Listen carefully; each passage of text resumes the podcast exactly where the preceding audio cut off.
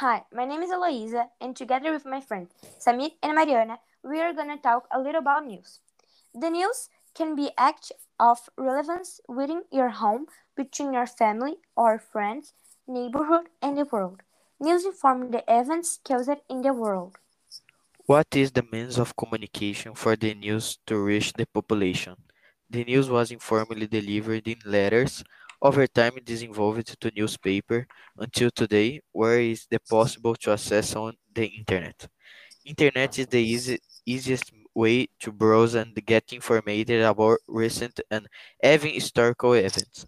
Unlike in ancient times, where only news was sent about the king's good deeds or general communications.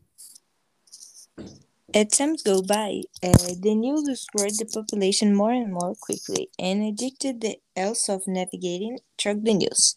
Current any cell phone after the 21st century uh, has the internet communication medium. Uh, the newspaper was widely used until mid uh, uh, 2007